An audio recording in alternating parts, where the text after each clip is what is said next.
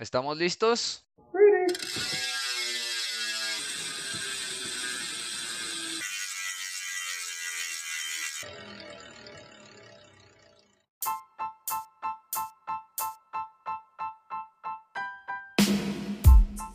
Hola, ¿cómo están, queridos podcast escuchas? Sean todos bienvenidos a una rodadita más de este, este proyecto que empezó en la pandemia por el buen Mario Dan y pues este, este proyecto que, pues, que sigue dando aquí temas de, de qué hablar. Siempre donde, donde le querramos eh, escarbar, vamos, vamos a estar hablando de temas de, de ciclismo oscuro y hoy traemos para esta rodadita colgamos nuestra bici de ruta, colgamos nuestra bici de piñón fijo, descolgamos nuestra bici que creo que trae rodada 700 y unas pinches llantotas como 32 o más. Ahorita me van a corregir si estoy en un error. Y este, y pues nos vamos a dar una vuelta por todos los caminos de piedras y terracería. Pero antes de empezar ya con, antes de presentarles al invitado, les presento al buen Nelson. ¿Cómo estás, amigo? Todavía disfrutando y celebrando las mieles de tu triunfo en el Retiro Crit. Pues mientras dure, carnal. Mientras dure, aquí, aquí vamos a andar este, eh, disfrutando. La verdad es que es mi única victoria así que pueda, de la que pueda presumir. Entonces, pues voy a, la voy a absorber hasta que, hasta que ya no pueda más de ello. Y a seguirle dando duro aquí ya en el, en el nuevo, en la nueva eh, Pen Cave que, que, que medio armé aquí ya estando en Querétaro. Y este, pero creo que se escucha un poquito hueco, ¿no?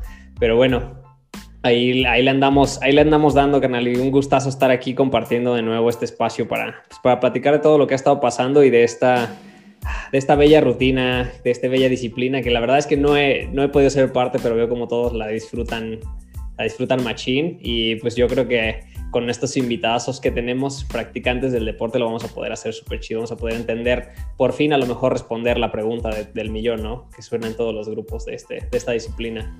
Y pues para, para empezar a, responder y antes de pasar a nuestro invitado súper especial, aquí está con nosotros el gran, único e inigualable Mario Adán. ¿Cómo estás, carnal?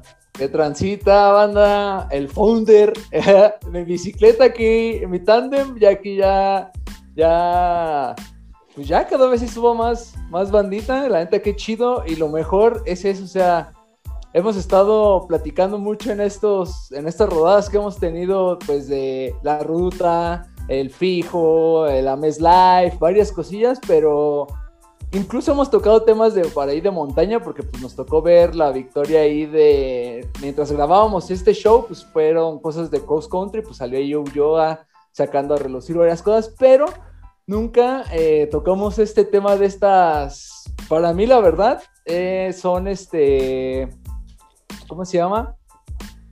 Mm, me gusta, me, gusta este, este, este tipo de ciclismo porque remonta justamente lo que estábamos platicando hace rato como a lo clásico que era antes y es un, no sé, eh, eh, me, me, gusta un chingo esta, esta modalidad del gravel en general, ahora sí ya nos vamos y pues qué mejor que tener a un invitado que creo es hasta ahorita la competencia, si no la más grande, o si sí, a lo mejor tal vez la más grande, no sé, ahorita me corregirán, pero sí a lo mejor la más sonada, eh, o al menos yo desde que empecé a meterme un poco en el mundo del gravel y todo ese, ese show, pues fue, era la única que yo como que veía, ¿no? Entonces, pues aquí les presentamos al, al buen surfer. Y pues Gracias, carnales. Y le damos la bienvenida a, como ya dijo María Dan, al buen Carlos García, alias el Surfer, alias el Jarocho y recientemente alias el Dirty Charles. ¿Cómo estás, este Surfer? Bienvenido. Muy bien, muy bien, Álvaro, este, Mario, Nelson, muy bien. Gracias por la invitación. Eso del Dirty Charles es nuevo para mí, no me lo sabía. Otro más. Me parece que este, pues aquí agradeciéndoles la, la, visita y para platicarles todo lo que quieran acerca del gravel. Antes de hablar del gravel, preséntanos quién es, eh, quién es eh, el surfer.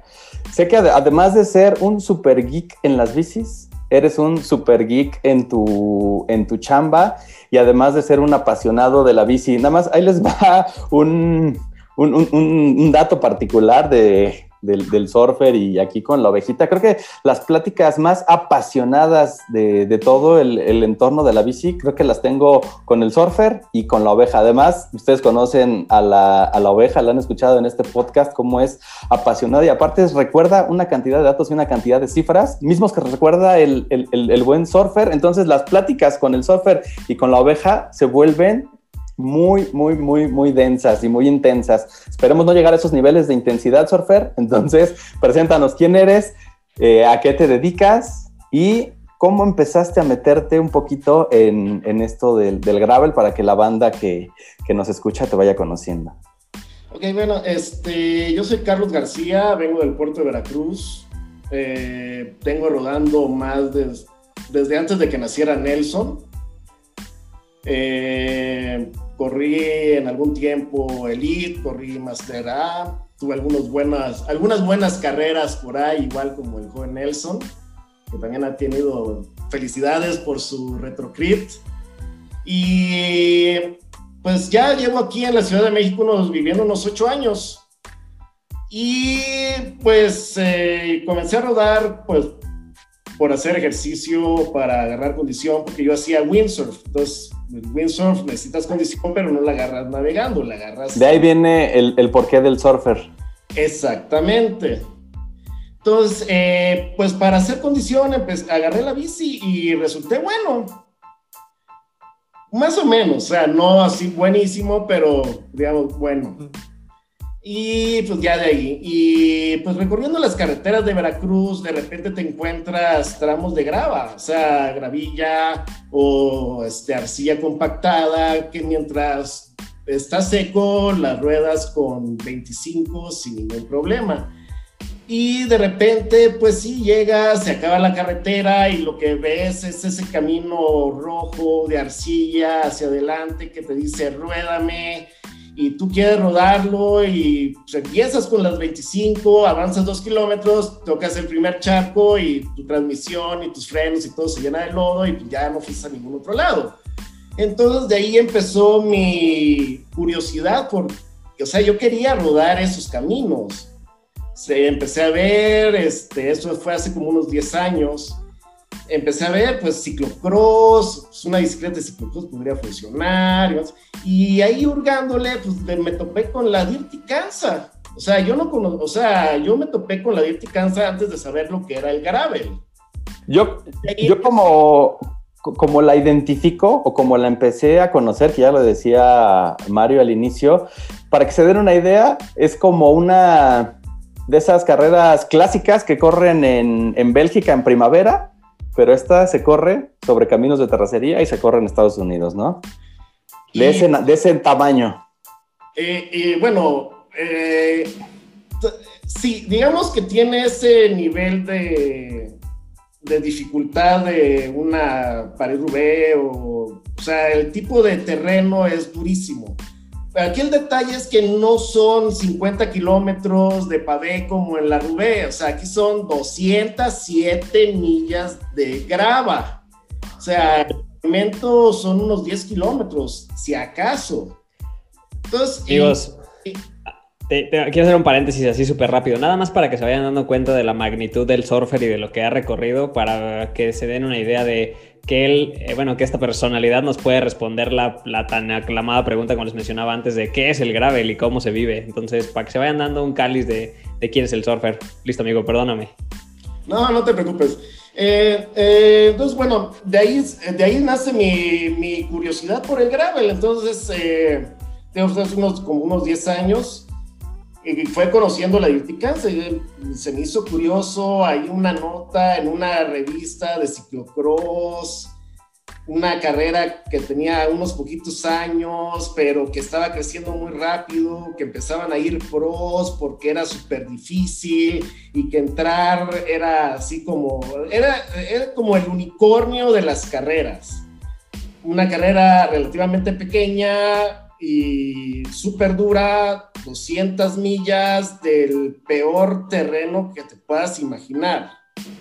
O sea, es en verano, el día empieza a las 6 de la mañana, el sol dura hasta las 9, 10 de la noche, entonces tienes el mediodía se hace eterno, estás en el calor, hay viento, es, es mucho más que 200 millas. Oye, entonces, eh, para... O sea, vamos a hablar un poco como que de los datos eh, que sé que a ti te apasionan, como de los datos técnicos, esos datos así como que precisos, milimétricos, no, no, no sé, no sé cómo llamarlos, pero, o sea, este tipo de carreras se corre en una bici de montaña o se corre en una bici de ciclocross o qué es una bici de gravel para, para irnos adentrando ya en, en cómo, cómo es tantas horas de sufrimiento, qué bici se necesita y cuáles son sus especificaciones o sus características, ¿no? También por ahí hay algo que se llaman bicis híbridas, que, ¿qué, es eso en realidad? Y Monster Cross, güey, ahorita la muda de los Monster Cross. Ah, También están los flat bars. Lo que pasa es que el Monster Cross, Nelson, ese fue, eh, eso, había como esa, antes de que se estableciera el término de gravel, cuando las bicicletas de ciclocross comenzaron a saltar, o sea, dejaron ya los circuitos los circuitos para entrar a estos caminos, a estos trails, a estas terracerías, eh, empezaron a abrir, a, eh, empezaron a llamarlas Monster Cross. O sea, la bicicleta de, de ciclocross está limitada por regulación de competencia hasta 32 o 34 milímetros de ancho. Entonces, cuando empezaron a usar llantas de 36, 38, 40, les empezaron a llamar Monster Cross. Pero este es un término ya antiguo. O sea, de esos de que le metes RIM 27 y le te alcanza a meterle un 2.0 y ya, o sea, una bicicleta de ciclocross ya se convierte en esto, Monster Cross. Así es. Entonces, eso era lo, eso era lo que, eso fue lo que hicieron al principio. Tomaron estas bicicletas, las primeras que salieron con freno. Eh, la otra gran lo, lo que realmente rompió el molde del tamaño de la llanta fue el freno de disco. Eh, tú a los, eh, bueno, tú conoces, las bicis de ciclocross se utilizaba el freno cantilever. El freno cantilever no te permitía una llanta más grande que una 34 o si acaso una 36 entonces, cuando aparece el freno de disco y ya no estás limitado a usar 700 por 34, sino puedes utilizar 27 eh, y medio, 650 Bs con 2.1, es cuando empieza realmente a explotar la cuestión del gravel. Que ya, ya no hay limitación en el ancho de la llanta. Entonces ya se olvida, ya ahí se rompe el ciclocross, se queda en el lado de ciclocross y nace ya lo que es el gravel.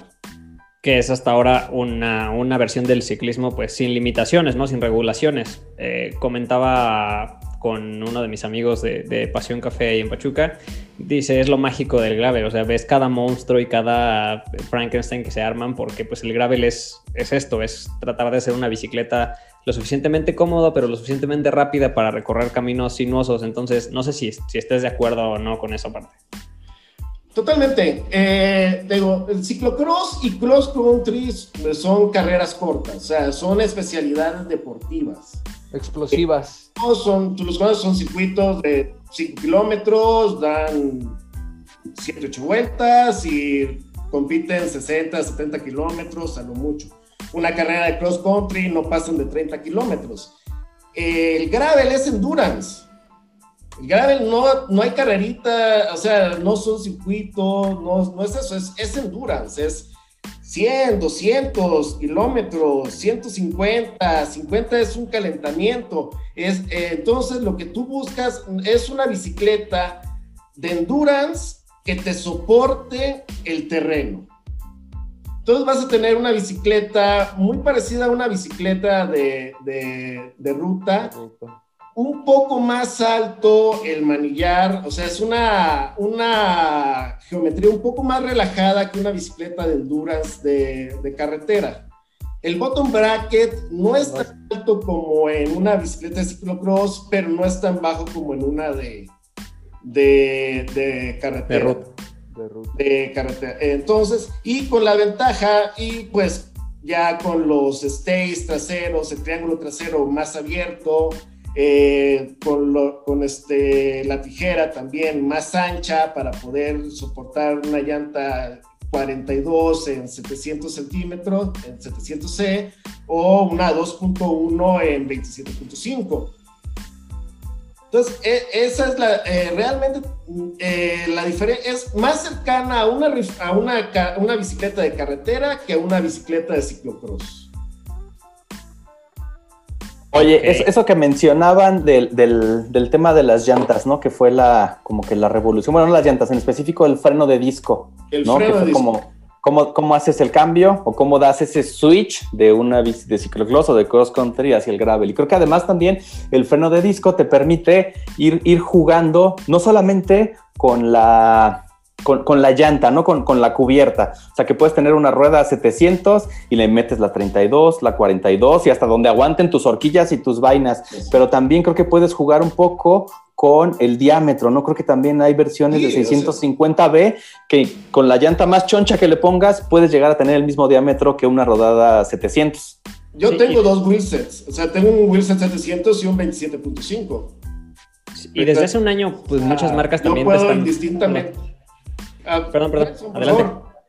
Ah, que desde hace, desde hace un par de años probablemente también, o sea, cualquier marca te está dando la libertad de, o sea, desde que tienen frenos de disco te están dando la libertad de meterle llantas más anchas a una bicicleta que estaba destinada para la ruta. O sea, esta, esta bicicleta puede tolerar una, una llanta 32 y es una bicicleta de ruta. O sea, no, que eso no estaba tan, no se podía concebir realmente dentro del mundo de la ruta antes.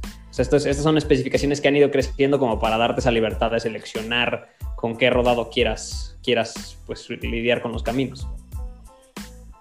Yo, yo, yo siento que el freno de disco es la gran revolución del ciclismo en el siglo, en lo que va del siglo XXI. O sea, en esos últimos 20 años ha sido el desarrollo técnico más, que ha liberado el diseño de bicicletas como nunca en la historia. O sea, como dicen, eh, lo que comentas Álvaro, o sea, eso de poder eh, cambiar, nada más quitando tus bloqueos, cambias de 700 a 27 y medio, una llanta de 32 a una de 2.1 pulgadas. O sea, en, en, el mismo frame, en la misma bicicleta sin cambiar absolutamente nada más.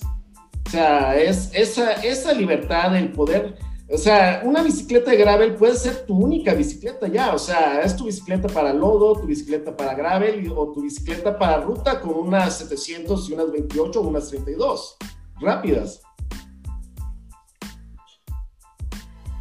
Sí, claro. Oye, o adelante, No, adelante, amigo nada más iba a ser así como que un, un, recap, ¿no? De todo lo que, de lo que han estado viendo. Yo la verdad no tengo bici de, no, no tengo bici de, de, gravel. He tenido pláticas muy, muy, muy clavadas con, con, el, con el buen surfer, porque el buen surfer yo creo que ya es su tercera bici de, de gravel que tiene. Pero bueno, ya, ya hablamos de la revolución que dieron los, los frenos de disco, ¿no? Que creo que los frenos de disco los empezamos a ver en las bicis de montaña. Entonces ya tomamos de la bici de montaña los, los frenos de disco, tal vez también lo que nos decía el surfer, la posición, digo, las bicis de montaña no tienen drops, la posición del, del riser que es un poquito más alto, tal vez para que vayas eh, un poco más eh, cómodo, pero sí trae drops para que puedas tener esa, esa velocidad o esa posición un poco más eh, aerodinámica que te puede ayudar también a este, a este tema del, a este tema del, del endurance, ¿no? Y también mezclado con lo que ya veníamos del, de la ruta. la geometría es mucho más parecida a una bici de carretera. O sea, en los drops eh, porque necesitas meter power. O sea, aquí necesitas, eh, es el endurance, eh, la posición de bici de montaña te ayuda para subir cosas muy escarpadas y ya. pero no te da la inclinación suficiente como para realmente meterle caña en la grava. O sea, necesitas real, eh, una posición la, mucho más parecida a una bici de ruta que a una bici de montaña. Realmente con bici de montaña ya solamente la es algunas remanencias que el disco de, que el freno de disco pues ya es un, ya es general para todas las bicis, o sea, no es que lo haya dado directamente la bici de montaña, sea, es porque es práctico para lo que quieras, pero realmente con bici de montaña, con cross country, no tiene nada que ver, o sea, realmente es muy poco lo que tiene que ver. La velocidad que generas en una bici de montaña, en un flat de grava, o sea, no, no te da, o sea, no, no, no sirve. Pero también mucho del aspecto de la relación que manejes, ¿no? O sea, la, relación de montaña está justamente diseñada para en una pendiente, para atacar una pendiente de 25 grados sin problema ahí parado con toda la potencia que puedas. Y mientras que el gravel todavía va funcionando dentro del rango de los sea, de los 42 dientes, de los, o sea, del, del 48 todavía va ahí con un, con un, poquito más atrás, a lo mejor llega a un 34 o un 38 atrás eh, en el cassette, ¿no? O sea, creo que también tiene mucho que ver cómo, cómo funcionan esas relaciones, ¿no? De, no, de... Las, relaciones, las, relaciones, están evolucionando. Eh, ahorita tenemos el GRX, antes no había nada, antes lo que había era Ultegra y Ultegra, o sea... Ultegra, ¿De quién es el GRX? Shimano. Shimano, es el nuevo Shimano. Entonces, eso era lo que limitaba hasta cierto punto el tamaño del cassette. O sea, podías utilizar ya muy forzado hasta un 34. Le podías meter un cassette viejo de 11 pasos de, de montaña, de triple. Podías meterle hasta un 36. Pero ahora ya puedes meter hasta 42 eh, con, con los nuevos GRX. Y los Platos, pues estamos viendo que hay desde el monoplato hasta dos platos. Dos platos están utilizando ahorita 46, 30. 30. Sí, Oye, pero... ¿y el caso del monoplato qué, qué, relación trae? Ya no necesitas un, un, un, segundo. Eh, eh, depende. Eh, aquí para Ciudad de México, como tenemos las bajadas muy rápidas, eh, el monoplato no te da. O sea, te, terminas este, pedaleando en vacío. Vas todo guango. como Mario, sí, exacto. o sea, yo creo, no este Mario, el otro Mario. yo, creo, yo creo que, yo creo que es, yo creo que también es, también es mucho, también es mucho el tipo de, o sea, como de ciclista que eres. Por ejemplo, yo en una bicicleta de montaña no me acomodo. O sea, tienes el monoplato con tus 12 velocidades atrás, o sea, tienes hasta creo 54 dientes atrás con un monoplato con 36 enfrente. Y la verdad es que la cadencia, como eres, como vengo de la ruta y como todo el tiempo he estado, bueno, antes, ahorita ya vengo de la ruta, voy, voy este, con esa cadencia tan, tan ligera, por así decirlo, aunque vayas en, el, en, la estrella más pequeña de, atrás y pues con un, plato un poquito más grande te permite una cadencia a lo mejor más acorde a lo que has estado practicando, ¿no? Entonces a lo mejor hay a quienes les funcione una, soltura un poquito más, más suave con un monoplato más pequeño y hay, hay quien necesite un, un, biplato con, con pues más dientes, un 48, tal vez, ¿no? Así es. Así es, así es. O sea, yo también soy como tú. O sea, yo no puedo esas cadencias tan sueltas, ¿no? Yo necesito tener resistencia en las piernas. Entonces, Te queme. Mucho de plato grande. o sea, bueno, eso no, no está pegado con la velocidad, o sea, es, estamos hablando de cadencia, no de que tan rápido avances. Eh, yo, soy de cadencia baja. Ah, ahí te, va una ahí te va una pregunta clave, Surfer.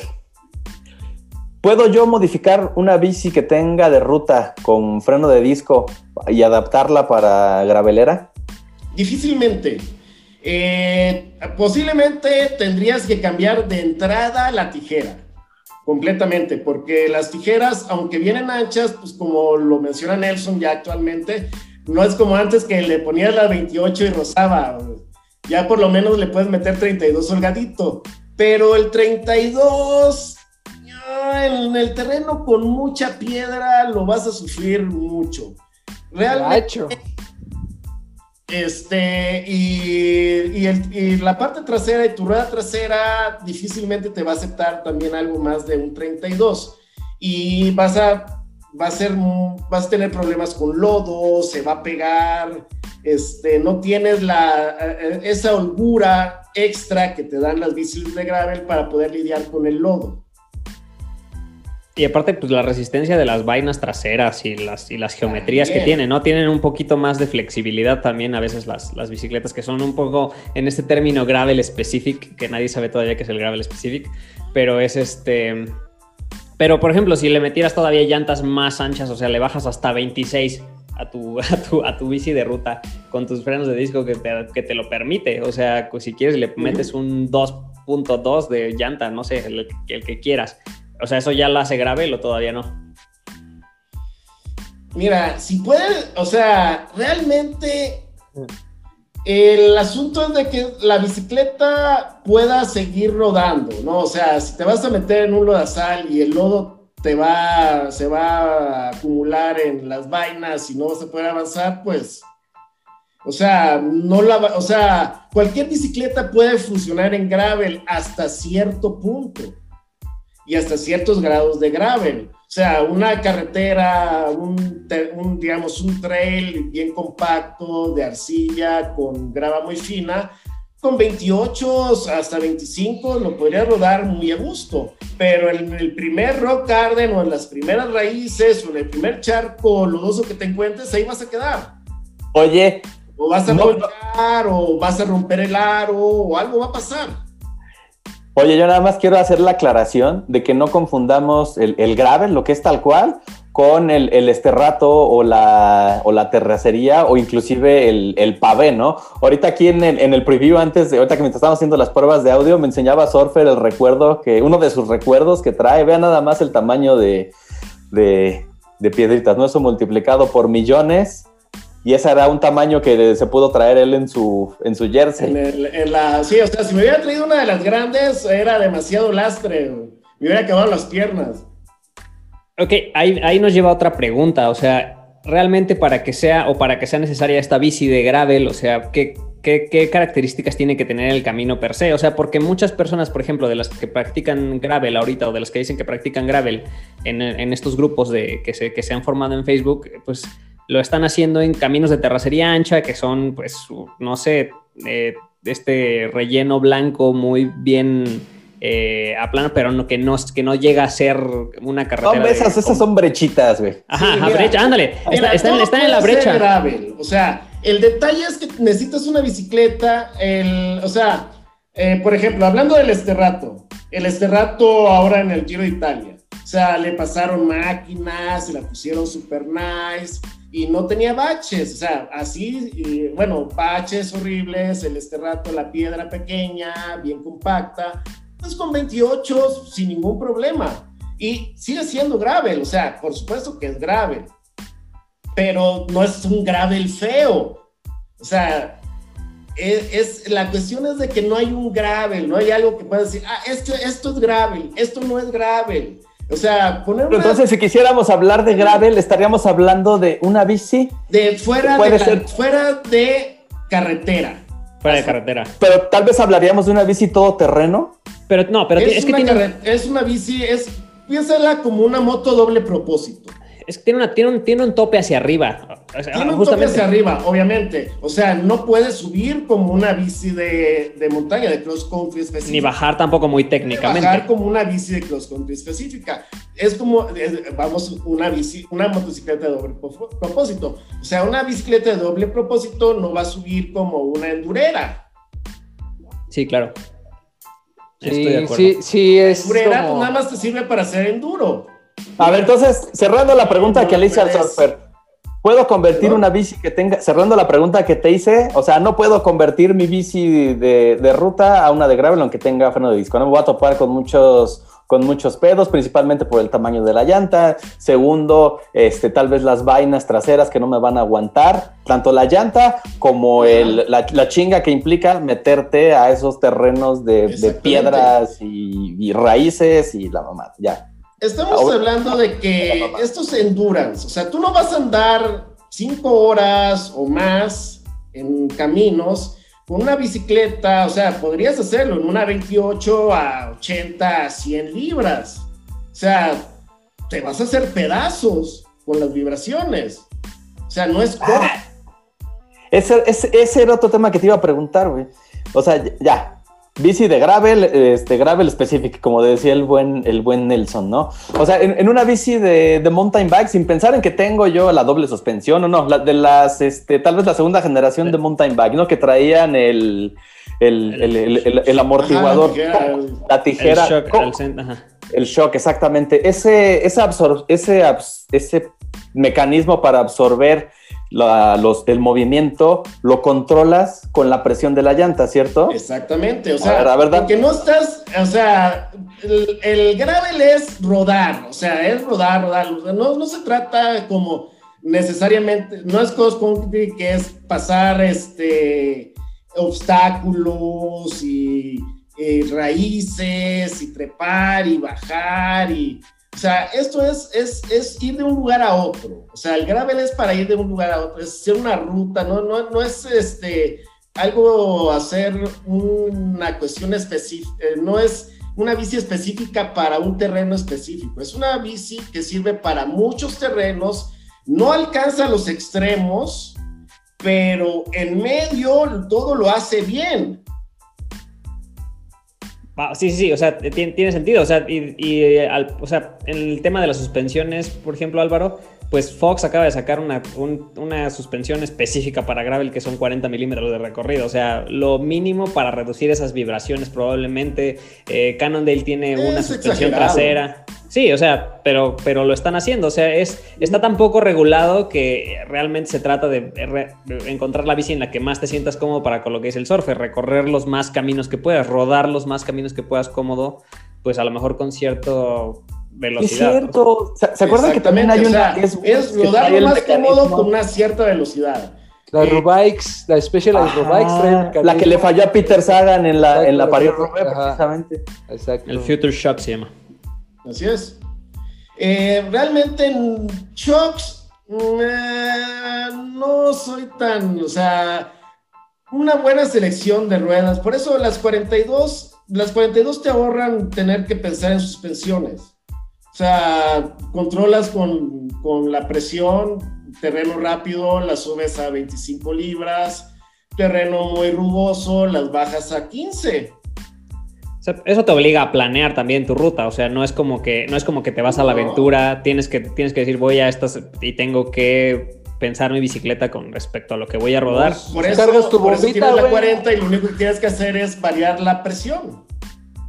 ¿A cuánto las pones? camino, le bajas. Pues es que depende ya del camino que se te pone rápido el terreno, le metes presión y ya. O sea, no, no te obliga a tener, o sea, esa, esa es la cuestión, que es tan versátil eh, ese, ese tamaño de rueda, ese, ese ancho de 40 milímetros es como casi el Holy Grail eh, para, para hacer todo. O sea, es una bici que, bueno, me han visto Álvaro rodar en 40, con 42 a, 50 a 45 50 kilómetros por hora sobre calzada de Tlalpan.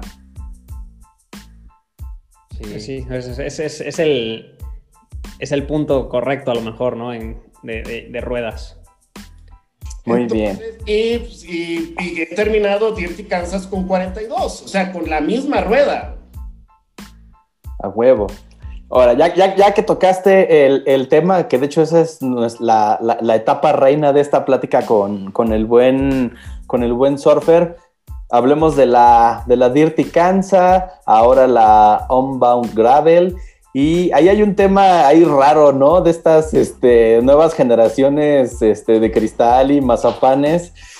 Antes de que nos cuentes qué es la, la Dirty, la Dirty Cancer era la carrera, ¿no? Que venía corriéndose desde el 2005 y la cambiaron a un Bound Gravel. A ver, cuéntanos ahí qué pasó con el nombre. Pues mira, la, la, carrera la fundaron originalmente este, dos señores allá en Emporia, Jim Cummins y Leland Danes. Estos amigos la vendieron la carrera hace cuatro años a una compañía que se llama Lifetime, que es también la dueña de Led Hill y de otro montón de carreras de off-road, de cross-country, de gravel en Estados Unidos. O sea, tienen un montón de carreras. Es como una especie de gran fondo New York, pero de gravel, de, de no de gravel, sino más bien de, de Sí, de cross country gravel, o sea, de fuera de terreno. Entonces, pues ya ves, son compañías grandes que se asustan con cualquier cuestión de, de mala prensa, ¿no? Entonces, de repente, pues eh, después de 16 años, que nunca nadie había dicho nada acerca del nombre, que es Dirty Kansas. Kansas es la tribu local, digamos, de Kansas, pues la tribu nativa. Entonces, eh, lo que se dio es que, pues bueno, los Kansas habían autorizado el uso del nombre desde hace mucho tiempo atrás porque ya se había presentado esa polémica antes y se había salvado. O sea, porque no fueron precisamente los Kansas los que precisamente se inconformaron, sino otras personas se inconformaron por eso. Entonces, Time Life dijo, ay, no, pues este, mala prensa y los buenitos y pues, pues no, o sea, pues, al y Kansas no van bonitos, van rudos. Pues sí, pero pues fue, fue, lo, que pasó con muchos equipos, bueno, con el equipo este de Washington, los de, de, fútbol americano, ¿no? O sea, fue como esa misma ola de nombres, de cambios. Ajá, los Redskins, también pasó en el béisbol con los indios de Cleveland. Sí, de hecho, hasta mi universidad le iba a tocar. O sea, ¿a quién le había preocupado a alguien? ¿Alguien se había quejado sobre los indios de Cleveland de nuestro Beto Ávila? ¿Se, acuerdan que había un equipo de básquetbol aquí en la Ciudad de México que se llamaba México Aztecas? Los Aztecas, sí. Pues, la, mascota del, la mascota del Outlap son los aztecas, amigo. También estuvo en, estuvo, en la mesa. Es que incluso corrieron de la carrera al fundador, a Jim Cummings. Le dijeron, ah, pues, no te gusta que cambiemos el nombre, pues te corremos, ya es nuestra carrera.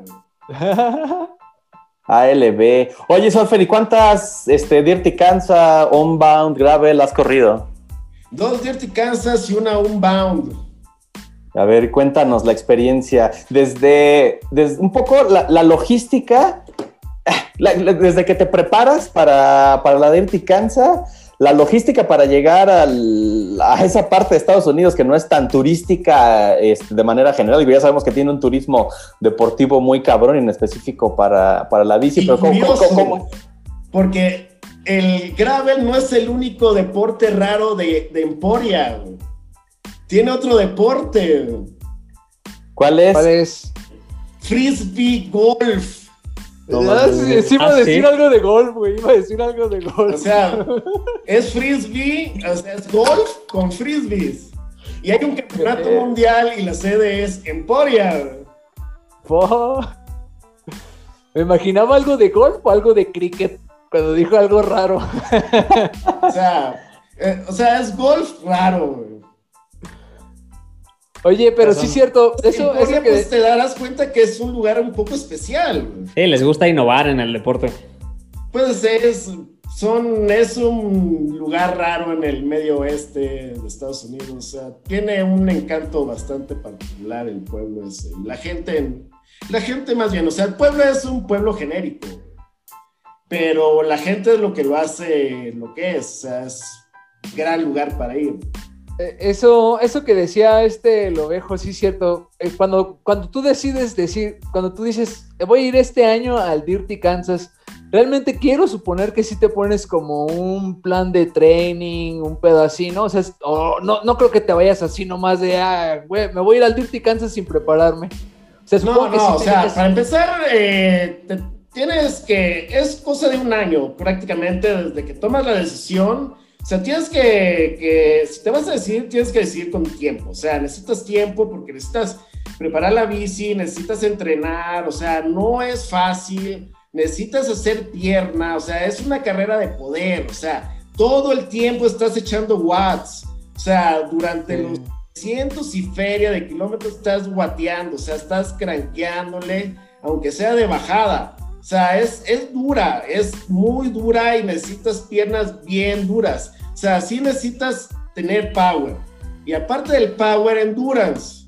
Entonces, el entrenamiento es particular. O sea, tienes que, entrenar tanto endurance como, o sea, tienes que hacerte un sprinter endure, endure eh, de, endurance. O sea, eh, porque todo el tiempo estás metiéndole galleta. Aquí, por ejemplo, mmm un plan de entrenamiento, digamos que de ruta con uno de gravel, pudiéramos como seguirlo. A lo que voy es de que el endurance, por lo regular en la temporada de ruta, pues lo haces a diciembre, eh, diciembre y parte de, más bien finales de noviembre, diciembre y poquito de enero es como tu parte de zonas 2, zonas largas, este, para, para, incrementar esa parte del endurance, ¿no? Empieza tu temporada y ya conforme van pasando las carreras, pues ya vas metiendo más sesiones de intervalos y de todo ese show, pues para agarrar ese, ese power que se necesita. No sé si en el gravel pudiera ser un plan de entrenamiento muy similar o a lo mejor tal vez meter más endurance o más power o cómo tú crees que sea ese, esa combinación? Pues mira, este, la carrera normalmente es a finales de mayo, principios de junio. Eh, seis meses está bien. Entonces, yo de base, empiezas con base, base leve, o sea, yo no le meto mucha distancia al principio, pero lo que sí le meto es punch. O sea, trato es de, em, de endurecer las piernas antes de, de, irme al endurance. Que quiero llegar ya con la parte de, de, la distancia, pues lo más cerca ya de la carrera. O sea, mis distancias más largas son una, alrededor de un mes, tres semanas antes de, de la carrera. Pero lo que es diciembre, enero, febrero es, es poder, es punch, es power. Ok, aquí digamos que sería un poquito al revés, ¿no? Como dices, primero le empiezo a meter power, power, power y antes de acercarse a la carrera ya empiezo a meter mi parte de endurance. Así es. Ok, O sea, debe, estar equilibrado diferente, o sea, es, como es una carrera que implica un cierto grado de, a lo mejor de montaña, pues también tienes una preparación como más específica de potencia y de fuerza, ¿no? Bueno, es que todas las, eh, eh, no les he eh, la Dirty Kansas básicamente es, no es plano, o sea, no hay plano. O sea, lo que hay de plano son unos cuantos kilómetros que normalmente te tocan con viento en contra. Y sobre grava, o sea, necesitas meter power. Eso ya lo hace pesado por, de por sí, la grava y luego invierto en, en contra, pues está más, más duro. Y, y, todo el resto, por lo, eh, en una típica Dirty casa subes más de 4000 metros. A la madre. Yo estaba quejando por los 2800 de. No, no, o sea, son más de 4000 metros de desnivel repartidos en 300 millones de colinas. la más mensa tiene 8 grados. Ok, o sea, planos, algunas colinas. O sea, eh, y aparte, o sea, es el terreno. O sea, tienes. Eh, hay como tres, cuatro tipos de, distinto, de distinta grava en, en la Dirty Kansas. O sea, podemos distinguir cuatro tipos de terreno. El, digamos, el grado A, que es, digamos, la mejor, la más rápida, la más rodable, digamos, son los caminos de grava más anchos. Los que, los caminos principales, podríamos decir, los que usan para mover camiones, ahí mueven camiones. O sea, hay hay un montón de pozos petroleros y campos eólicos por ahí, y hay ranchos y vacas, y entonces se mueve mucho camión por ahí. Entonces los caminos de los camiones, que son anchos, eh, son los más planos, los más rectos y los con las inclinaciones menos dramáticas, digamos, de alguna manera. Porque, pues sí, o sea, estos terrenos tipo A son rectos, van sobre la orografía del terreno, van sobre el... Son, haz de cuenta que allá los ranchos son enormes cuadrados, cuadrados, son cuadrados, enormes. Y los, y los caminos estos tipo A corren en las divisiones de los terrenos. Entonces son unas cuadrículas, son cuadrículas de, de caminos anchos y muy rápidos pero van derecho. Entonces, está en la montaña y pues, se va derecho sobre la montaña. O sea, la rueda igual, o sea, no le da la vuelta, no la corta, no nada. O sea, sube la montaña y bajas la montaña. Y así es todo el camino. Entonces son miles y miles y miles de colinas.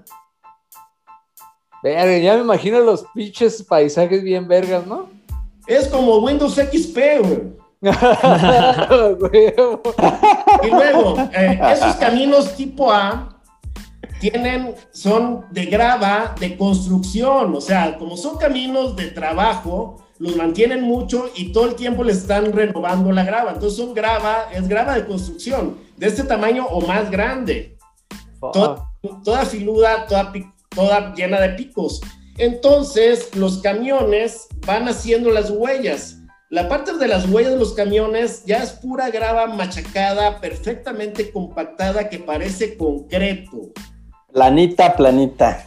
Planita, planita y rápida, rápida. Y estás en estas colinas de 6, 7, 8, 10 es medio la de 200, 300 metros de, de columpio. Lo que quieres hacer es pasarlo lo más rápido posible pero vas sobre tu camino que mide 30 centímetros, 40 a lo mucho, y todo al lado es esto, y así andas, Y entonces tratas de ir rápido, vas en el grupo pegado a rueda, promedios 30, en los columpios le marqué 60 kilómetros en un columpio. Ah.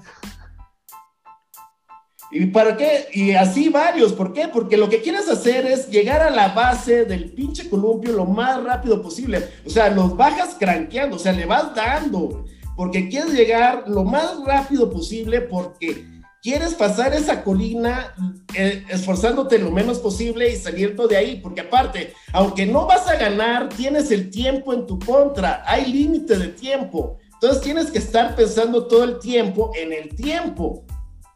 O, sea, ahí, te pueden sacar así como en el tour si no Tal o sea, límite de tiempo, bye, no, se acabó DNF.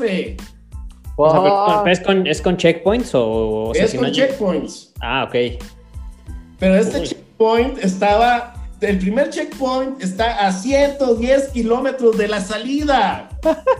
Pero ya te Básicamente, si ya le cagaste en ese checkpoint, vas para afuera.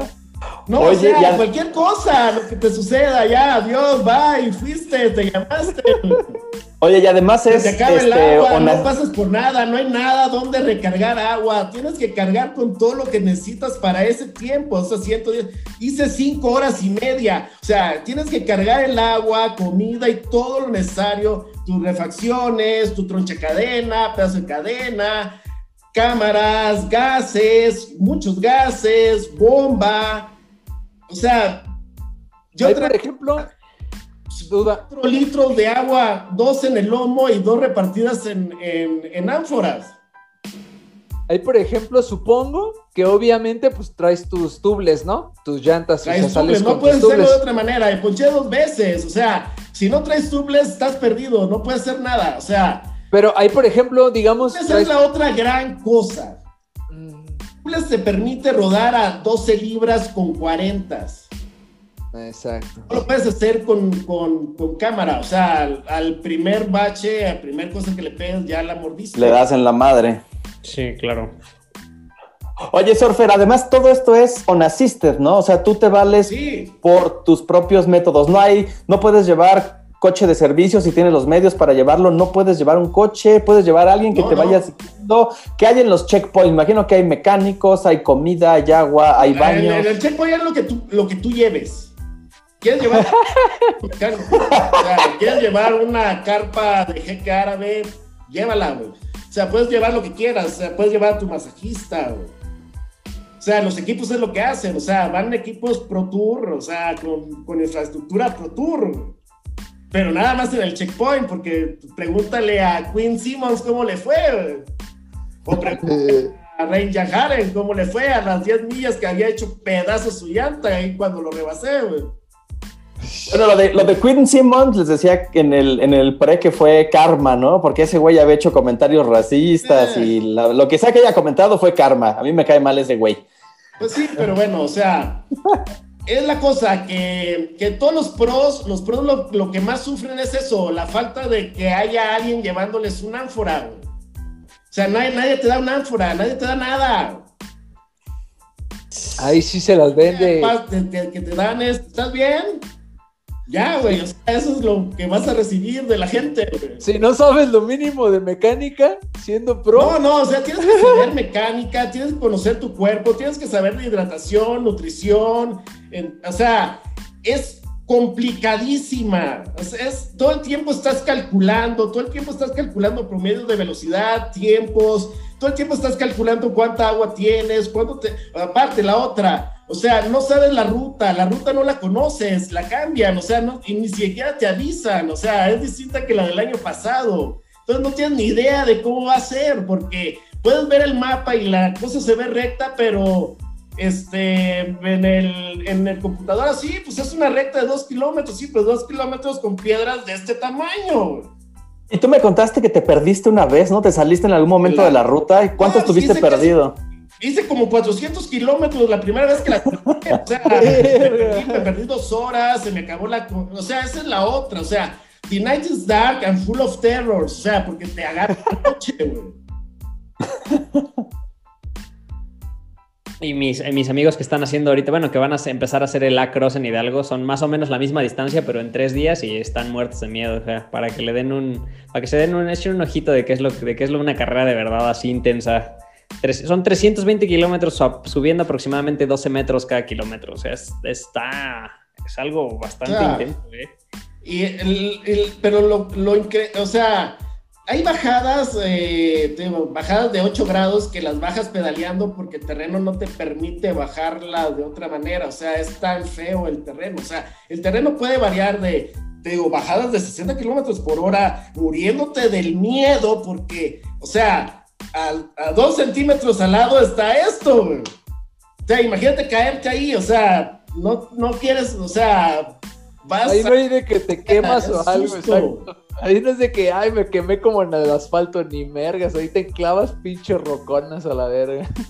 O sea, te haces pedazos, te vuelves Santo Cristo, o sea. Oye, carnal, ¿qué es lo, lo más chingón que te ha pasado en una Dirty Cansa? ¿Y qué es lo más culé que te ha pasado, güey? Pues mira, o sea, la vez que más sufrí fue la primera vez. O sea, mi momento así más dark, así de sentir, de, de, de, que dices, ¿qué estoy haciendo aquí? ¡Qué horror! O sea, ni siquiera fue en ninguna de las dos que no terminé. O sea, mi peor momento fue en la que sí terminé. O sea, eh, eh, primera vez hace cuatro años, eh, en la ruta estaba la famosa Texaco Hill, una colinita de 7 kilómetros, haz de cuenta dinamos en inclinación, pero de grava. Y con viento en contra, No más. O sea, no, no podías avanzar, o sea, no, no avanzaba, o sea, estabas tratando de pedalear y no se podía avanzar, o sea, todo el mundo caminó y era espantoso, o sea, subiste, podías subir como la mitad y la otra mitad era caminada, o sea, veías gente, porque aparte ni un, nada más veía matorrales y acaso al lado, o sea, en el sol pelón, mediodía, viento de fuente, viento de frente, caliente, gente parada abajo de los matorrales, viendo hacia el horizonte, idos, güey. Nadie hablaba, mm, toda gente, cara de miseria, güey. Su cara de. ¿Para qué la mitad, a o sea, ni siquiera era la mitad del camino. güey. ¿Para qué nacía? O sea, pe- o sea, sí, y sí, les- aparte, o sea, como es recta, pues ves ahí hasta la parte de arriba y pues ves que nunca llegas, güey. Es así como, este, subir, eh, este, ¿cómo se llama? Paso de Cortés en un mal día tuyo. Así, güey. Yo hace. ya le pasó años- así al Mario. Ya, ya, Pero, o sea, exactamente. y después de eso todavía tienes que hacer otros 150 kilómetros más. Sí, cuando estabas diciendo así esa cara de idos, así perdidos, yo me dije, nah, el Mario en el, en el paso de Cortés hace tres años. así. sé, güey, no mames, Sí, pero o sea, pero de Mario pinche. de Paso de Cortés todavía ni siquiera llevas la mitad. No me quiero imaginar la vergüenza que es. sí, pero bueno, sabes a lo que vas, ¿no? O sea, eso fue el, el o sea, apenas estamos empezando. No, todavía esa primera Dirty Kansas fue. Yo no sé cómo la terminé, o sea, no me lo explico, o sea, rarísimo, una cosa de pura, Oye, había algo muy característico de las ediciones pasadas, la verdad, en esta de Unbound no lo vi, güey. Un sillón, bueno, un, un, un futón en medio de la nada. a ver, cuenta. Sí. A ver.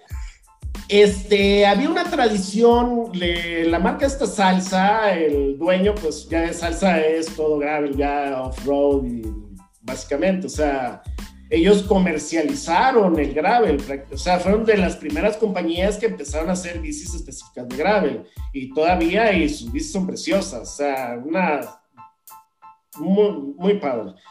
Entonces este señor, pues como manera de reconocerte el esfuerzo, unos 25 kilómetros antes de la meta ponían un diván en el que te tomaban una foto tú echado en el diván, en medio del camino, o sea, en medio del, o sea, se ve atrás de ti, está la carretera, ves así la colina, como ondulea atrás de ti, tú echado en el diván con una lámpara acá, es totalmente bizarro.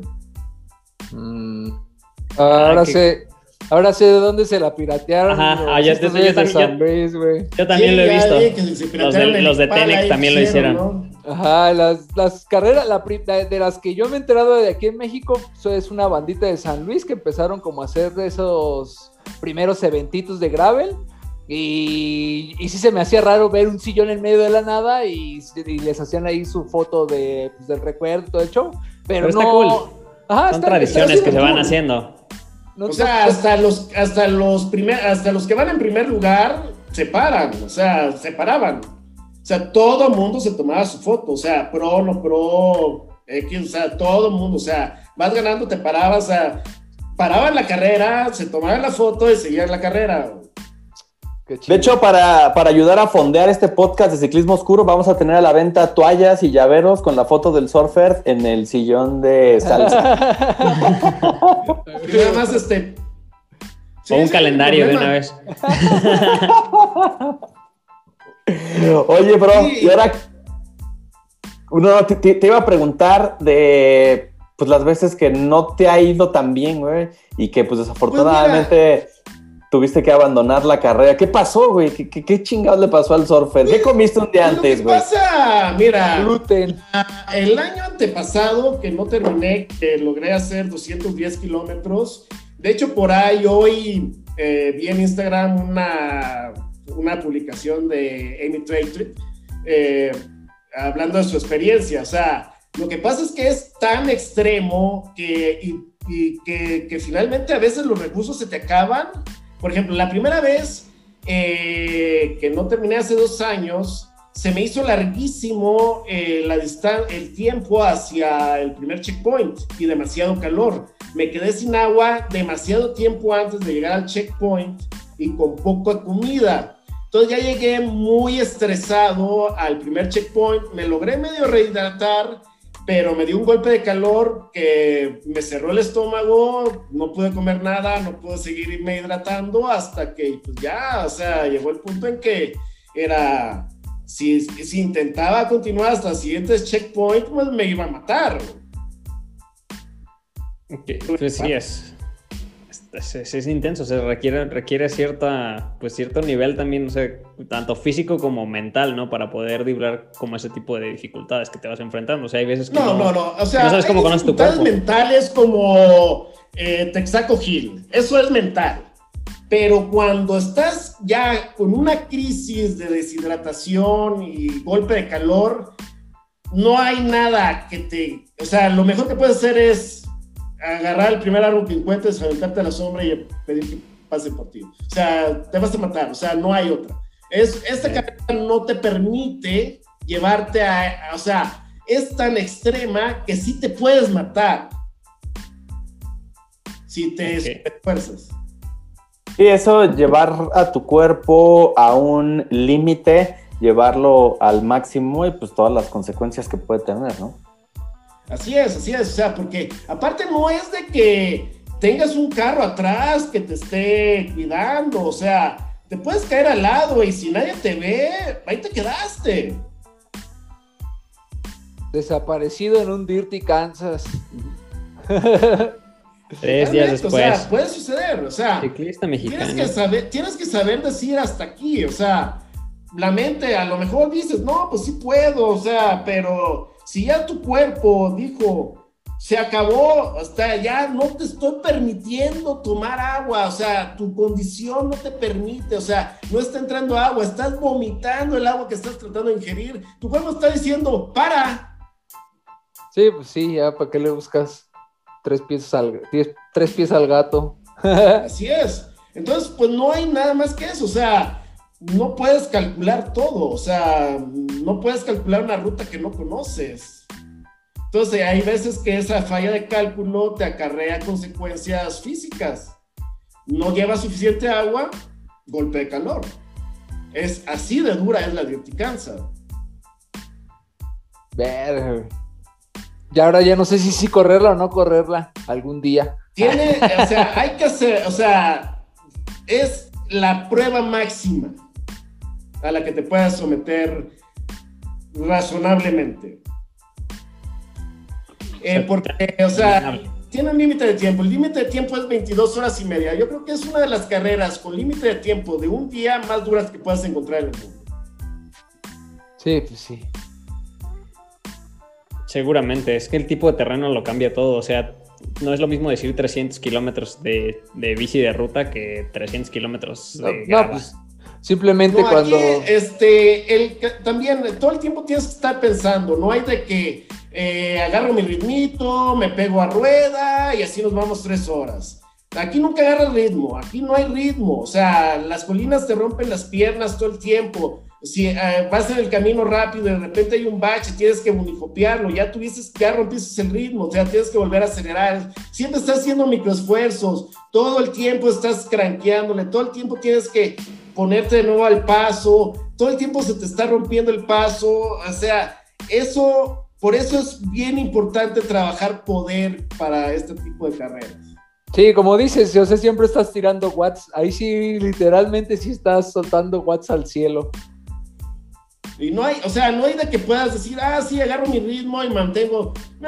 o, aquí recupero. 140, ritmo cardíaco. No, eso es, es funciona 5 minutos, lo podrías hacer, 10 minutos, mientras el terreno te lo permita. De ahí, este, date de santos si estás abajo de tu umbral. Exacto.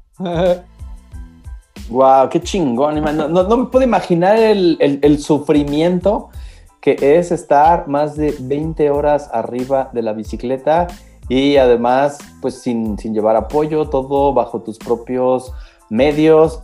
O sea, pienso en muchas cosas, ¿no? Desde la batería del, del Garmin ah, para ir alumbrando en la noche, la, la, este Ay, güey, ya se me olvidó qué iba a decir, güey. La lámpara, o sea, no. La lámpara, güey, la, lámpara. Es otro no llevas tu pinche lamparita esas de 20 varos, güey, para alumbrarte, ¿no, güey? No sé de cuántos lumen y de cuántos dedos llevaron la lámpara, güey, porque pues no está iluminadita, no hay fantasmitas. O sea, la lámpara que la mejor es la que llegue hasta la meta con batería. Esa es la realidad, güey. O sea, en la noche, la, o sea no solamente ya no vas preocupado por todo lo demás, sino que ya empiezas a preocuparte por la batería de la computadora, por la lámpara, por este, obvio, este, pues ya es de noche, o sea, salen los bichos. No, o sea, una, eh, ya, si ya de por sí, o sea, no sabes si te vaya a salir un puma o te vaya a salir este, un venado si te vaya a atravesar o no sé, o sea, cualquier cosa, o sea, The Night Dark and Full of Terrors. O sea, a mí de repente iba, así ya, ya en lo último del estrés, después de haberme perdido dos horas en la noche, eh, dos horas en la noche son dos horas menos de luz de lámpara y son dos horas menos de computadora para nada, o sea, en terreno perdido, que no te sirvió de nada, o sea, desperdiciaste dos horas de energía de todo, de tu cuerpo, de tus recursos de comida, de tu agua, más la batería, o sea, no manches, o sea, ya a esas alturas, cualquier cosa te pega, te pone los pelos de punta. O sea, estás muerto de miedo, asustado, no sabes cuánto falta, no sabes qué nuevo terreno espantoso va a aparecer cuando des vuelta a la izquierda donde te dice la computadora. O sea, la noche es horrible. Entonces, quisiera hacer como un, como un, una suma de las ideas, así de lo que hemos platicado desde el principio del podcast. O sea, ¿crees que es de esto se trata el gravel? O sea, el gravel es algo muy similar al Dirty Kansas, o sea, es no, tener una bicicleta. No, no, no, no, La, Dirty Kansas es el Iron Man de los el... hipsters. El Iron Man no es para cualquiera tampoco, o sea, no, no, esto no es lo que debe ser el gravel. O sea, esto es una barbaridad. Esto es una masacre. No, o sea, pero a, lo que voy con mi idea es el, es, es el hecho de poder llegar lo más lejos que puedas sin importar ah. el terreno. La ah, esencia, como tal esencia. sí, la, esencia del Dirty Kansas es eso, o sea, es, bueno, es, lo que es, lo que lo que reúne el gravel, por así decirlo. Piénsala en esas primeras etapas de las primeras Tours de France es ese espíritu. O sea, etapas hiper largas, en carreteras hiper feas. Es probar el, probar tu cuerpo, tu bici, tu cerebro y todo. O sea, porque necesitas ser muy inteligente también. O sea, necesitas aprender a administrarte, administrar tus recursos. ¿Qué es lo que vas a llevar? ¿Qué es lo que vas a tomar en los checkpoints? ¿Cuánto vas a.?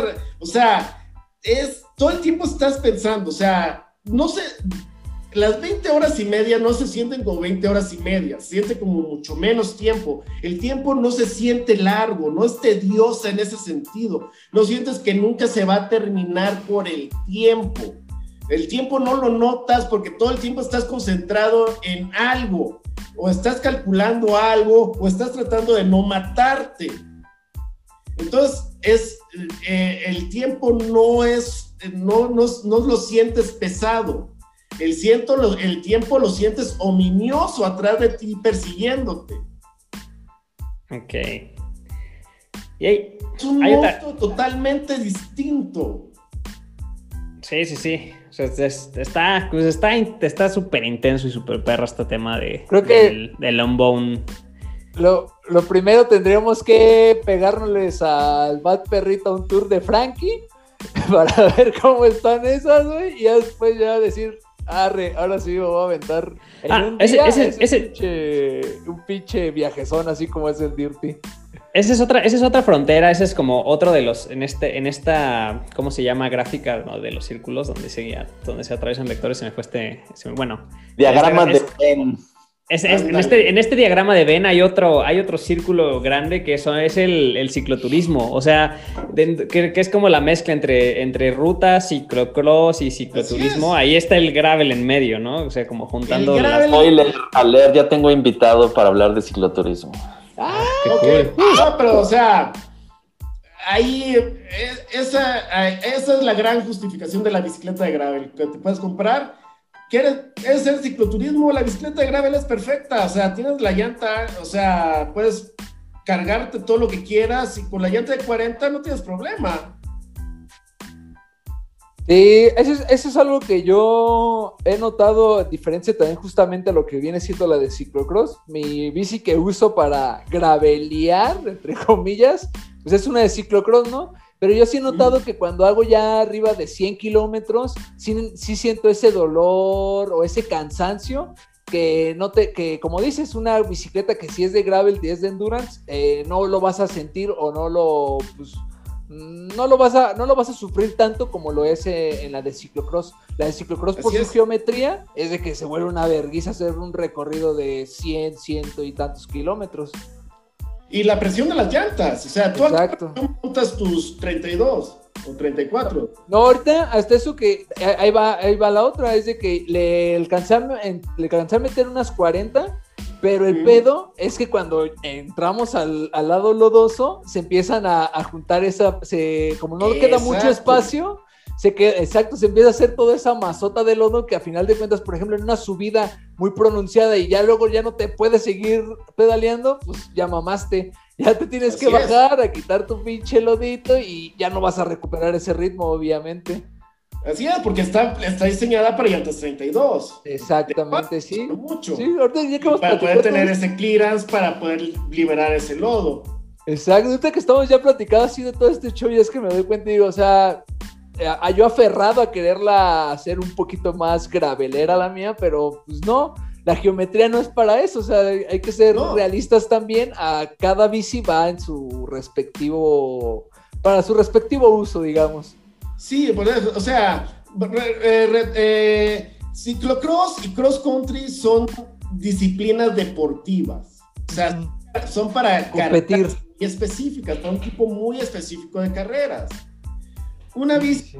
gravel es una bici que puedes utilizar para commuting, para ruta, para cualquier cosa que quieras, mientras no tengas más de 25% de inclinación. Sí, sí, sí. Ahora entiendo todo.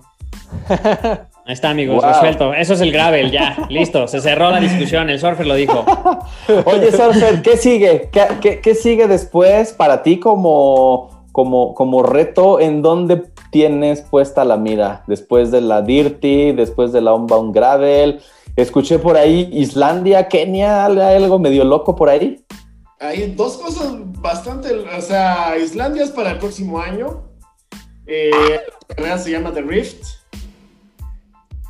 Son 200 kilómetros, ya 200 kilómetros ya suena más razonable.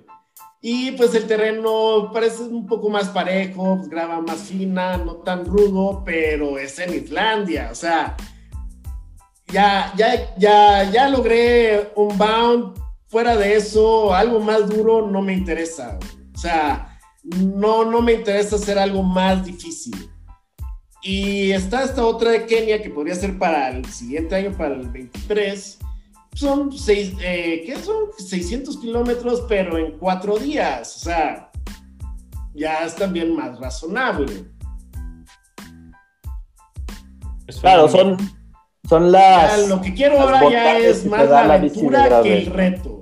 Exacto, o sea, ya, ya, ya hiciste eh, esa analogía que hacías, ¿no? De que decías, ya hice tal vez tres Ironmans, está chingón, se sufre, lo viví, demostré que sí se puede, pero pues ya, ahora me dedico a, a disfrutar otro tipo de terrenos, otro tipo de escenarios, otro panorama en otros países, pero Así pues es. es eso, ¿no? Seguir disfrutando arriba de la bicicleta y haciendo lo que más te apasiona. Sí, Así ya es, porque mira, Barça. la verdad ya a la Dirty ya, ya, le, ya le agarré miedo. O sea, ya me dio miedo. Ya. O sea, la primera vez fue la, así como que la bendición del novato, que no tiene idea de lo que va. güey. Pero después de todo lo que me ha pasado, pues ya me da miedo. Más relajado, no quiero tener que estar todo el tiempo sufriendo. güey. Ah, y además, como dices, o sea, ya te aventaste, te aventaste ya cuatro Dirty de Kansas, pues ya dices, ya, ya estuvo. Tres Dirty, ya dices, ya, ya viví la experiencia, ya sé lo que es una chinga, entonces pues ya mejor voy a, pues, a disfrutar a lo que es, es el ciclismo, ¿no? Sí, totalmente. O sea, porque mira, o sea, de hecho ni siquiera he podido terminar de contarles todo lo que me pasó en esa maldita noche, güey. O sea, parecía un zorrillo, güey. O sea, iba ahí en la noche todo asustado, ahí de repente ves un par de, Ojos brillando. de ojos que te brillan enfrente, no sabes qué es, negro. De repente empieza a darse vuelta y le ves la raya blanca levantando la cola hacia ti y dices, no manches, o sea, ¿qué aparte de todo me va a mear un zorrillo, güey? Solo falta que me mea un perro. No, va a ser un... No, no, o sea, no un perro, un zorrillo. Chorrillo. No, y después de eso, o sea, ya después de mi show de dos horas perdidos, pues obvio, se acabó la batería de la computadora, me quedé sin computadora. O sea, y traía yo ahí el mapa impreso con las instrucciones y cada cruce de camino a pararte a ver eh, con la lámpara acá dónde estoy y a dónde tengo que ir y tengo que dar vuelta aquí, tengo que dar, tengo que seguirme derecho. O sea, Ahora, la. La, la realidad es que tampoco tienes por qué inscribirte a la de las 200 millas. No sé que hay varias distancias que pueden irte dando, este, uno, la, pues la, la, experiencia también, pues si vas a hacer el viaje, pues también pues, no se trata de ir a sufrir el 100%, ¿no? Vas, no, no. Este, lo disfrutas, te inscribes a una distancia o sea, yo menor. la carrera, pero si me invitan como crew y de, y de apoyo en los checkpoints, pero ya otra vez correr, o sea, ir para hacer, hay cuatro distancias, hay 25, 50, 100 y, 200 millas. Ya cuando haces las 200 millas, pues ya ir a hacer 100 pues es ir a sufrir la mitad, o sea, pero vas a sufrir las 100, o sea, ya, ya realmente ya no le encuentro ya mucho sentido, Para mí. Entonces ya yo pues voy, pero invítenme a la fiesta y a echarles porras y a apoyarlos en los checkpoints y a ir, y a ir por ustedes si necesitan, pero ya de ir a correrla de nuevo, yo ya no. Sí, yo también opino, soy de esa idea que dices, o sea, si vas a ir a un reto que tiene varios tipos de distancia y ya hiciste, ya hiciste el gasto, ya eh, te preparaste, ya todo, y sabes que vas a sufrir sea cual sea la distancia, pues ya chingue su madre, pues te la avientas completa, ¿para qué quieres un cachito adentro cuando pues todo, güey, pues no. así es, así es. No, porque Güey, si además ves las historias de Instagram que está poniendo la Unbound Gravel el día del evento, es una pinche fiestezota. O sea, cuando van los que todavía terminan de día y llegan y todavía los bares están abiertos, llenos de cerveza, este, los barbecues, etcétera. O sea, es una pinche fiestezota alrededor de la carrera. No, tal vez me aviento la de 50 millas, tal vez. Llego, este, y me pongo a echar desmadres para que llegue el, el Mario Adán a las antes de las 20 horas. Porque la quería sufrir toda. A huevo. pues ahí me van a Y esa es la otra. Guarda cerveza caliente. Lo que, por lo que la gente regresa a la Dirty Kansas. O sea, la gente va por el reto, pero regresa por la gente. O sea, regresa por el pueblo. Porque es increíble lo amistosos, cordiales, este, todo, o sea, son gente maravillosa. Y aparte, si eres mexicano, corres como local.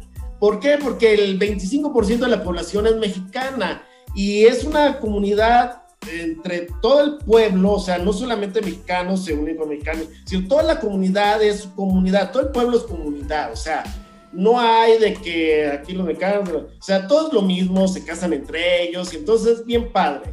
Eh, por ejemplo, eh, ahora que en esta última vez que mi crew me dejó votado, eh, ellos tienen un sistema de voluntarios que te atienden en, el, en los checkpoints y que van por ti en caso de que lo necesites y te regresan a Emporia en caso de que no lo necesites. Pero bueno, tiene un costo, es un donativo. Entonces es un donativo para una causa y los voluntarios trabajan para ti. O sea, eh, tú, eh, pero es algo que contratas desde antes. Pero entonces yo llegué sin nada, entonces llego ahí con esta gente del, del Crew for Hire, que se llama el servicio, y oye, este, mira, pasa esto, mi crew me votó, todas las señoras pues, voluntarias, y, oh, pobrecito, lo votó su crew. Y, bueno, sí, sí, mi crew me votó y entonces pues, necesito crew for hire y pues, no lo contraté, pues porque traía mi crew y me votó y entonces por eso estoy aquí. Ay, no te preocupes, a ver, vamos a ver qué podemos hacer por ti. Entonces ya una chica me dice, no, pues ven, ven, mira, vamos acá donde te registras y vamos a, le decimos a esta chica que te registre para el crew for hire. Y oye, ¿que de dónde vienes? No, que de México. Ah, que vienes de México, sí. No, es que mi marido es de México y mi suegra es de Guadalajara y no sé qué. Y yo voy a hacer las 200 millas. Y tú eres de aquí, sí, sí, yo soy de aquí, de Emporia. Y este, no, y sí, a ver, bueno, aquí, aquí, sí, sí, oye, no, que este amigo se quiere escribir, pero lo votó su club. Ah, lo votó su club, sí, lo votó su club, sí, me votó. Estás en bullying. sí, ok, no hay problema, te anotamos aquí ya. Ok, y, tienes ya tus cosas que vas a necesitar en el que, que te guardemos en los checkpoints. Sí, este, sí, ahorita se las traigo. ¿no? Ah, sí, perfecto. Bueno, ah, entonces nos vemos en la carrera, nos vemos en la carrera. Bueno, resulta que, pues, por ahí de, me encuentro a esta chica en la carrera, medio camino hacia el checkpoint. Y pues ya nos fuimos platicando un rato y pues ya luego nos, fuimos, ya luego nos separamos. Entonces ya llego después de mi Mulan y todas mis odiseas llegar ahí medio muerto al primer checkpoint, dije, ya suficiente, esto no, ya no va a funcionar. llevo demasiado tiempo, estoy ya demasiado cerca del límite del tiempo, me siento mal, me destrocé, no, ya suficiente, me eché ahí y llegué a la tienda del Crew for Hire. Pues llego al Crew for Hire, uh, donde te reciben a los que no tenemos crew, a los huérfanos, y son puras señoras, güey, del pueblo, güey, puras señoras voluntarias, güey. Entonces ya llego y, ah, no, pues me, me aviento el césped, ¿no? Una viejita, ¿necesitas algo? ¿Te puedo traer una Coca-Cola? Sí, por favor. Ya va la señora, me trae el coca. Ay, de verte así me dan ganas de traerte una almohada. pues tráigamela. no, pues se lo agradezco, señora. Estoy bien así. Ya luego pasa un rato y llega otra señora. Oye, mira que este, tienes una cámara que le puedas vender a una persona. O sea, me dijo una persona, no me dijo a ella o a él o a una persona. Y pues yo acababa de comprar unos tubolitos. Ah, perro. Tubolitos, bien nice. Yo, ah, pues, ah, pues, ¿quién es, güey? Pues resultó la chica esta, güey. No es esa chica. Ah, es ella. Ah, no, pues si ella es mi amiga, que no sé qué, que me ayudó con la... Tú eres el que ella ayudó. Sí, yo soy el que ella ayudó. Es que yo soy su suegra. No. Y ella es la mamá y que no sé qué, y que no, no, no, este, yo se la dono, le dono la, la cámara. No, ¿cómo se la vas a donar? Y me empezaron a poner billetes de 20 dólares en la mano. O sea, eso es, o sea, ese es, eh, así es la gente en Emporia, o sea, es, es así, o sea, te tratan como súper bien, familia, o sea, entienden que vienes y vienes de lejos y les encanta que vengas de lejos, eh, eh, son los más felices por atenderte y todo, o sea, y aparte de la fiesta, y tienen cervecería local, y entonces la cerveza local es buena, entonces te, no, la fiesta es fabulosa. Pues qué, chingón. Qué, chidísimo, amigo. Esto ya, pues, para todos nuestros podcast escuchas, pues ya van a tener que vivir la experiencia en, pues en vivo, ¿no? Que tendrán que hacer este evento para, para quedarse con el resto de los detalles, amigos. Si no, déjales, déjales algo para, para la experiencia real. Y este. ¿Cómo ves, amigo? Todo el mundo vive la cansa como le va, o sea. Híjole, no hay. O sea, yo te podría platicar y tu experiencia va a ser distinta, O sea, te puedo platicar todo, cada uno de los kilómetros que he recorrido y tu experiencia va a ser distinta. Yo se los advertí, les dije que estas pláticas con el surfer se tornaban muy intensas y eso que ahorita no tenemos ni sotol, ni mezcal, ni caguamas, pero yo creo que este, le, vamos a dejar hasta aquí porque ya llevamos hora 20 de, de rodadita. ¡No manches! Pero, digo, esta plática está súper apasionada, súper interesante y yo creo que ya la paramos, Orfer. Muchísimas gracias por tu tiempo, por tu pasión y por contarnos todo acerca de lo que es el gravel y tu experiencia sobre todo, ¿no? Y ya cuando decida ah. armarme una bici de gravel, pues ten por seguro que te voy a estar consultando Sí, te, recomiendo consultarme antes de, de, hacer, de ser pendejada. Sí, para todos, y para todos nuestros podcast escuchas también de, de, Cyclist Surfer, estás en Instagram para que te manden ahí si tienen dudas de cómo comprarse una. No lo vayan a quedar como yo y por, por aventarse luego, luego a comprar, ahí va y compra una ciclocross. No, de hecho, o sea, a mí las Monster Cross me encantan, o sea, me gusta mucho esa onda, o sea, se ven fabulosas. De hecho, de hecho ahí, ahí voy, voy tengo un proyectito en mente de, hay una 26 arrumbadita que tengo, obviamente con los, con los frenos estos no son de discos, obviamente tampoco no la quiero para meterla full al, ¿cómo se llama? Pues a cerro como tal, pero pues a unos cantilever. is not dead, is not dead. Sí, güey. Entonces, eh, sí, quiero armar algo así. Pues, está así como que en terapia intensiva, güey. Tambaleándose. Muy bien. O sea, siempre va a tener su espacio, pero ya la tecnología la alcanzó. O sea, ya yo no veo. O sea, sería un retroceso dejar los discos, ¿no? Los discos es lo de lo mejor que le. Los discos y las llantas este, tubeless es lo que realmente ha hecho que esto se dispare de esta manera, por la versatilidad y por la capacidad que, o sea, el tubeless es la gran cosa, realmente es la gran cosa. A Froome no le va a gustar este... este... Ni a Egan Bernal, saludos. Saludos, fieles Muy escuchas. bien. Sí, Muy bien, pero amigos. bueno, o sea, el- la, la historia es ese, o sea, tú no eres un Pro Tour con un carro atrás con ocho llantas para Ah, ti. sí. O sea, pero cuando te, te poncha una tubeless, lo único que tienes que hacer normalmente, si es nada más un pinchazo, es volverle a echar aire. güey. No necesitas hacer nada más, o sea, no necesitas Sí. cambiar, no necesitas Sella luego, levantar luego. nada, o sea, es nada más volverle a echar aire. güey. Pues sí. Ya está, ya se la saben. Qué chingona rodado, amigos, la neta. Ya está, a mí me queda claro lo que es el grave, la neta. Es lo que, esto es lo que ya. A mí yo ya me pude tranquilo a dormir ahorita, amigos. A mí no me queda claro hasta que no, hasta que no me este, arme una bici de grave. Nelson, haber eh, podido quitar todas tus dudas. Sí, es Muy que la verdad es que ya, ya me tenían harto esas, todas esas, todas esas cuestionamientos que tenía ahí. Pero ya, todo Que te, tranquilo. que- que te quitaban el sueño y no te Sí, dejaban sí, sí, dormir. así despertaba en las noches. ¿Qué es gravel? ¿Qué es? Y ya, pero ya estoy tranquilo. Muy Ah, bien. chido, ¿Algo más. Mario? No, pues nada, ya yo también quedé, quedé con la información correcta, ya sabía un poco, pero pues despejé varias de mis dudas y, y pues gracias, Y con- gracias Surfer por darnos esta, esta, esta charlita. Y ya saben, pues cualquier duda, consulten que tengan de Gravel, ahí este, al Surfer.